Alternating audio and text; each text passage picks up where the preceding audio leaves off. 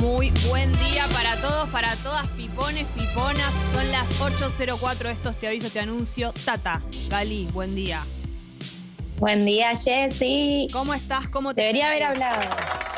¿Sabes lo que me doy cuenta ahora? ¿Qué? Viste que mi hermano dijo ayer que él se- le- los amigos le decían que salía con voz de dormido Sí.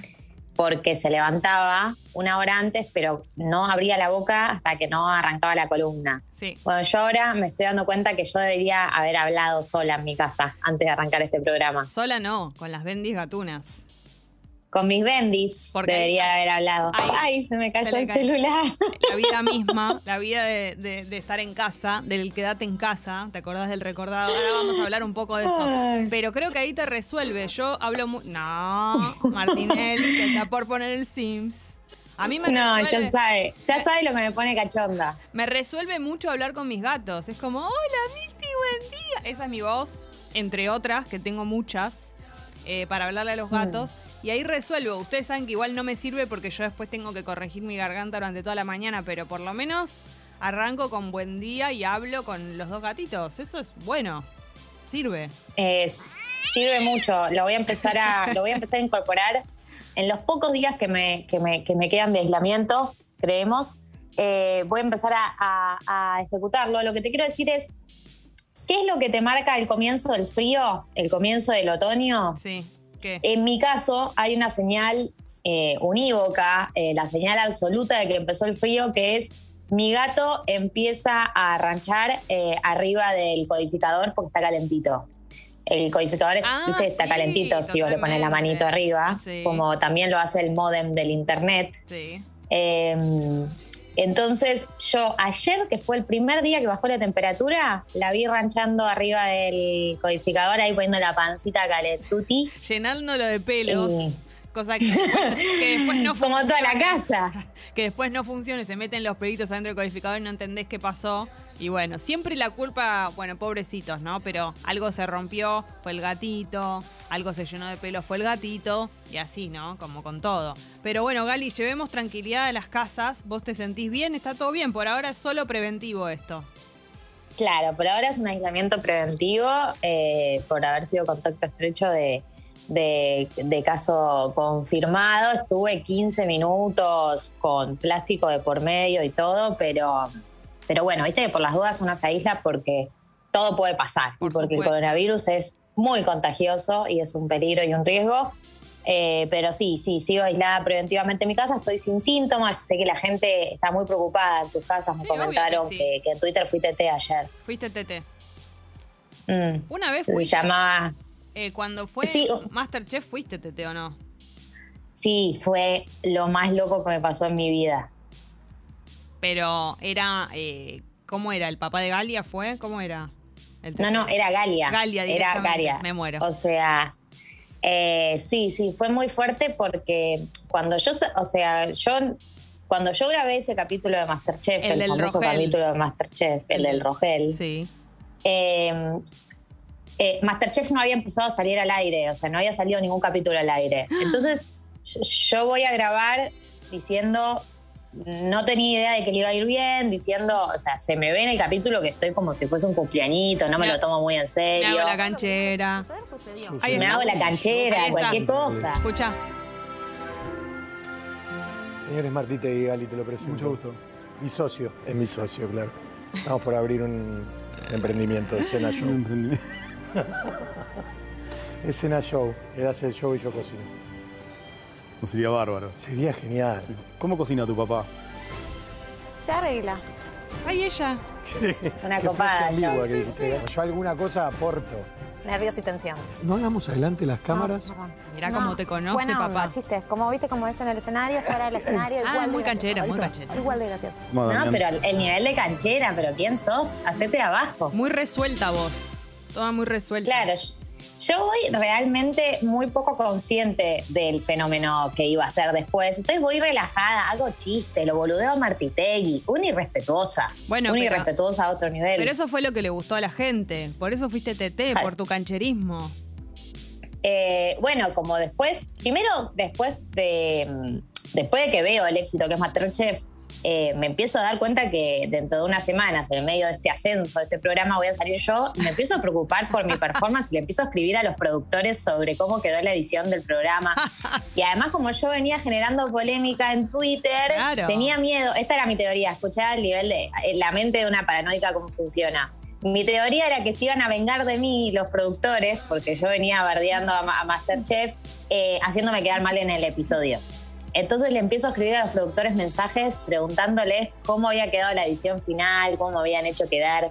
Bueno, al Porque final vos- salió todo bien. Vos estabas picante con el hecho de que les, los ayudaban con los platos. ¿No? Sí, Vos sí, estabas, sí, sí, estabas muy jugada con esa teoría. Y que, Vos querías, y que lo maltrataban a mi padre. querías desenmascarar todo. Ibas con tu verdad. claro, con mis verdades. Claro que sí. No. Eh, y nada, cuestión que el día que salí hubo un operativo entre mis amigos de que yo no iba a mirar Twitter porque obviamente yo pensaba que me iban a odiar y linchar. Y después unos amigos me dijeron, quédate tranquila, está todo bien, nadie te está odiando. Y fue como, empecé a ver de a poco como algunos tweets que me iban pasando y después entré a la deep web del internet y salí, salí, sobreviví. Claro que sí, fue un éxito. ¿Te da ganas de volver? ¿Volverías si te invitan? No, no, ya ¿Cómo está. que no? One, one hit wonder. No, no, para. Eso es así. Escuchame una cosa. Betular nos llega a decir, invitadas especiales, Tata, te aviso, te anuncio, las piponas, no llegas a, te arrastro. Bueno, por vos lo haría, Jessy. O sea, tenemos que estar ahí, ¿entendés? Cocinando. Yo, te- o sea, te la debo la parte de cocinar, pero algo, algo va a salir, aunque sea un bizcochuelo, algo hacemos. Te tenés que acordar de la Rogel y la repetís. Pero bueno, justamente Masterchef es una de las cosas que estuvo presente durante todo el confinamiento, durante toda la cuarentena. Hoy se cumple un año y nos estábamos acordando. También pueden participar en la app, por supuesto. Nos pueden manda- mandar audios que nos gustan muchísimo más. Los textos nos encantan, pero los audios sentimos que es más lindo porque es como que estamos conversando, como que somos muchas voces, ¿no es cierto? Al aire, todas juntitas. Y es muy lindo eso. Es- Pero nos estábamos acordando de los éxitos de la cuarentena, por ejemplo, el furor por los Zooms. Yo recién estaba revisando mis historias, las de hace un año, las historias de Instagram, a ver cómo era mi actitud, ¿no? Hace un año en cuanto a todo esto, mis caras, qué subía. Y era todo, por supuesto, arrancábamos Sexy People desde casa. Entonces lo hacíamos, el primer día lo hicimos por Skype. Cualquiera, no estaba el Zoom todavía. Entonces eh, era todo por Skype y la novedad y los gatos ahí y hacerlo desde casa y estar como más o menos como que no, medio entre raro y novedoso, pero que ni idea que va a durar tanto. Y después la siguiente historia es la segunda noche y yo estoy, mi vida yo, como con una copa de vino y pongo tipo feliz noche 2. Noche 2. Ay, no, bebé, bebé. No, y todo así. Me da mucha ternura lo que decís, Jessy, porque no, realmente no sabías la agonía que nos No, esperaba. De ninguna manera. Yo te, eh, te voy a decir algo con el vínculo con el alcohol y la soledad. eh, Terrible. Que es que eh, hubo una parte de la cuarentena donde me pareció un buen plan eh, tomar unas copitas de vino en casa y estar ahí medio picada, hacer una videollamada. Sí. Y hubo, y, y fue una fase de la cuarentena eh, el alcohol y la, y la soledad como compañía, ¿no? Pero hubo un momento donde una noche me embriagué y dije, ¿qué hago con toda esta alegría? O sea, no tengo a dónde llevarla. ¿Dónde Y me el pareció, prof- claro, me pareció profundamente triste mi situación y mi escenario y de ese día nunca más tomé una gota de alcohol en soledad. Fue el fin del alcohol y la pandemia. Claro, porque eran todas situaciones que no vivimos. Porque una cosa es eh, tomarte una copita de vino o lo que quieras en tu casa, un día normal que te quedaste en tu casa. Pero esto era distinto, porque era no poder hacerlo. O sea, que fuese la única opción, no poder salir. No es que, bueno, me quedo porque me quiero quedar. Era la única opción porque sabíamos que nos teníamos que quedar para cuidarnos. Entonces era, si chupabas alcohol o lo que sea, adentro y nada más. Así como todas las situaciones que vivimos personales, que no había manera de vivirlas de otro modo. Si tuviste algún problema, no sé, de pareja o algo así, y tus amigos tenían que estar con vos, tenían que estar a través de Zoom o a través de videollamada. Y eso lo vivimos por primera vez en nuestras vidas. Yo miraba también en las historias los primeros recitales por, por streaming. Me acuerdo que creo que el primero que vi fue uno de Morviller y también con toda la novedad de decir, ay, esta es-". y, y tipo temas viejos y era como, ay, no, pero esta la verdad que tiene un gustito, ¿eh? La verdad que está muy Ay, buena y se escuchaba no. como el culo. El nivel de negación, No, no, amiga. no, no lo quería ver, no, no podía imaginarme, era como momentáneo. Y vos te imaginabas que al par de meses de vuelta a recitales normales, de vuelta a todo, los primeros barbijos que hacíamos a mano. ¿Se acuerdan de eso? No, eh, yo no, no pasé por esa fase de, de la pandemia, la del barbijo a mano. ¿eh? Barbijo Como que a requiere mano. un nivel de, manu- de manufactura que no, ma- que no manejaba. Pero había muchos, muchos videitos dando vueltas en, en las redes que te enseñaban con dos gomitas de pelo. Antes de que empezaran a salir los primeros, que no había manera. Cuando había una que- media. Claro, que había que ir al súper y necesitaba sí o sí taparte, entonces había como con un pañuelo y dos gomitas y había una manera de hacerlos. Y claro, eh, eh, no te podías imaginar, creías que por ahí ese era el que ibas a usar todo el tiempo, ¿no? Como después hubo mucha gente, no es mi caso, pero también porque no lo sé hacer muy bien, que utilizó mucho el sexting durante la cuarentena. Eh, sí, Cali, sí, estás sí, dudando, sí, sí. Estás, estás reculando, estás como que no lo querés decir, decilo. No, a ver, ¿qué, qué, qué- qué te quiero decir del sexting y la cuarentena? Eh, como que a mí lo que me pasaba con el sexting y la cuarentena, por ahí Marianela Ego nos puede ayudar. La gente quiere saber cuánto Mm, sextió a ver. en la, en la cuarentena. Me hace señal, me hace señal. Me hace señal que quiere hablar. Sí, sí, sí. habla, habla, contá, contá tus anécdotas del sexting. Buen día, chicas, ¿cómo andan? Hola Mar, no pongas voz de sorprendida. Ay, no lo puedo sí, creer. ay, no ah, sé, no ay, sé de qué. yo no. No, no, todo lo contrario de lo que están esperando. No sé por qué estarían esperando algo igual. Pero no, no, no entendí. Se hace la humilde, se hace la humilde ella. Nunca entré en esa, Te nunca pasa, te, entendí. te pasa como a mí que un poco te da risa y te da vergüenza poner algo hot. Sí, no, no, no, no. Como- Prefiero siempre ser graciosa que ser hot. No sé ser hot. Claro. Y graciosa tampoco. Vos, vos sos graciosa y sos hot, las dos cosas. Pero, sí- pero es verdad que hay una delgada línea entre decir algo que puede ser erótico y, y- y estar diciendo algo No. que te da mucha vergüenza. Como- No, y Bueno, eh, sí, sí, Marian. No, digo, a través de la, de la pantallita. Muy difícil, no me puedo ver. Si no me puedo, o sea, eso, si yo no me puedo visualizar haciéndolo, no lo hago. Pero además, No sé si les pasa. ¿cuál es, además, ¿cuál es el camino, por ejemplo? Describir algo, de- eh, hablar del futuro, de lo que le harías al otro. Ya me muero de la vergüenza de pensarlo. ¿Sabes Lo que te ¿sabes lo que te voy a hacer cuando me dejen salir de acá? No, ¿Sabes no, cuándo- no. lo que te voy a hacer cuando.? No, Martinelli, deja de hacer manito. Habla, decí. Claro, se hace, se hace también. Otro que se hace el desconocido. Te veo Yo de- estaba haciendo las mímicas de las cosas te que iban hablando. Ay, por favor, te veo Soy como ese tío, ese tío que está en el, en el casamiento y que baila y que hace las señas, ¿viste? Y todo eso. Sí, sí. Vos sos del. En bicho, bicho, yo me convertí. Sí. Un cocodrilo soy. ¿Cómo te llevaste con el sexting durante la pandemia cuarentena? No sé si capaz estabas en pareja, pero igual. No, corté justo antes de, de que Ah, capo el- héroe. Eh, Sí, sí, capa. Em, bien, me llevo con el sexting. Y hice, tuve sexting durante el. la rar. Ah, bueno.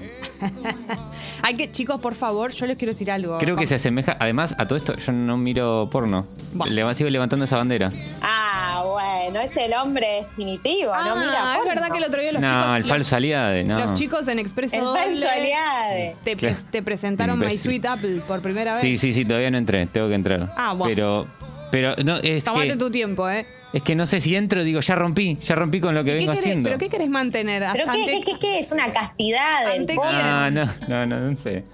Hacelo, conocelos a los chicos. Igual, Bueno. igual pará, o sea, tampoco está mal. De hecho, seguramente es mucho menos, menos contaminado.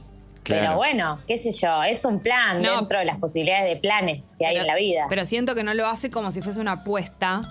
No, no, no. tiene que siento que siento que me contamino si vuelvo a ver. Eso es. Ay, muy tierno, mirá. me da un poco de ternura. Mm, esto Eh, esto con taloncitas. Rosa lo boludo. Con taloncitas porque garpa. Esto es parte del plan, Martinelli. ¿Vos te pensás que yo- vamos a entrar, unas señoras, vamos a entrar en esto? Yo les quiero decir algo.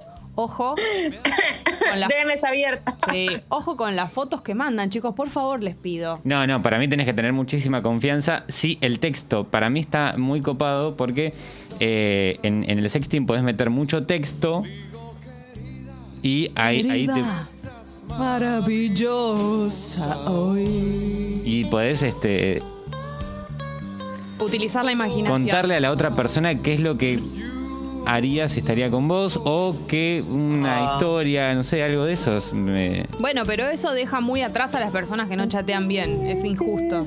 Bueno, la Galu no puede hacer Claro, esas Galia, que es una, cosas. per- Galia, que es- Ustedes- es una persona que no te, que te pone ok. Sí, sí, sí, me así. encanta. Vos imagínate, ¿sabés lo imagínate, ¿sabés lo que te haría, te agarraría en la cama? Y ella te pone ok.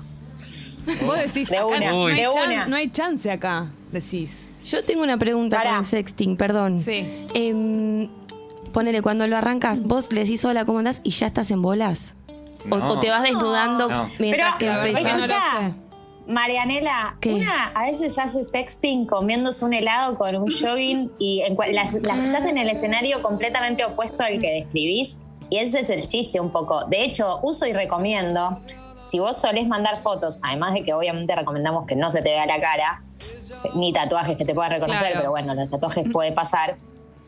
Sa- eh, si un día te sentís linda, decís, che, qué bien que me queda esta ropa interior que tengo puesta, te sacás una foto y la dejas guardada Por las dudas. para cuando se dé el sexting, porque no siempre que se inicia el sexting estás en condiciones Claro. eh, de indumentaria, emocionales y de inspiración como para sacarte una foto en ese momento. Que no se note tampoco una hiper mega producción, ¿no? Como que vos te fuiste a, a montar para sacarte la foto para el sexting, o eso se puede. Se puede. ¿Ah, sí? Se puede. ¿Está ok?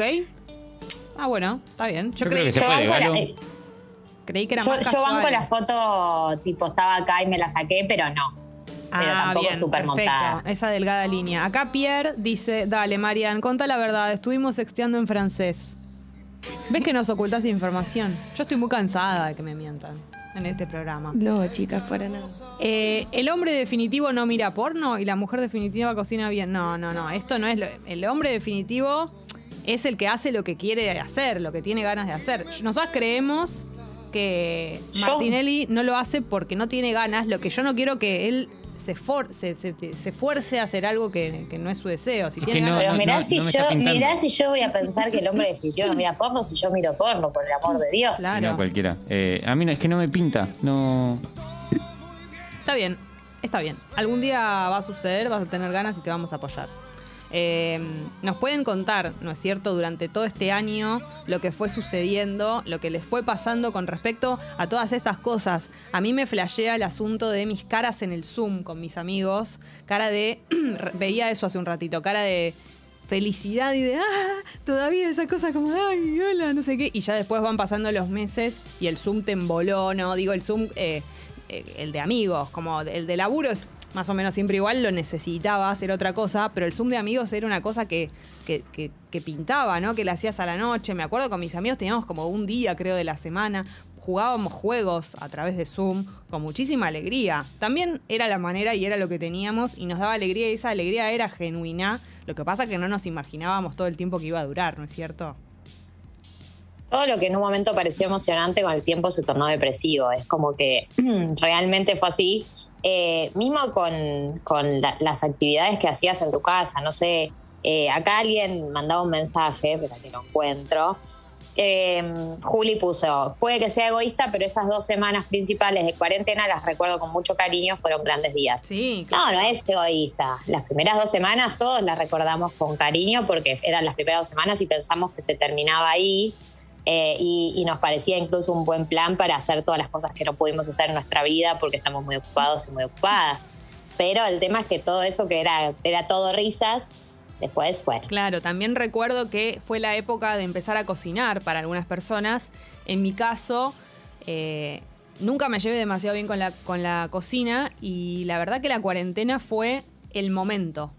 Me inspiró algo de ver, es re cliché, pero de ver que todo el mundo lo hacía, que estaban las recetas al alcance de la mano muy fáciles. Y todo el asunto, condimentos, el asunto hacer yo la masa de la tarta, hacer todo como lo de cocinar en tu casa, todo me pegó para ese lado.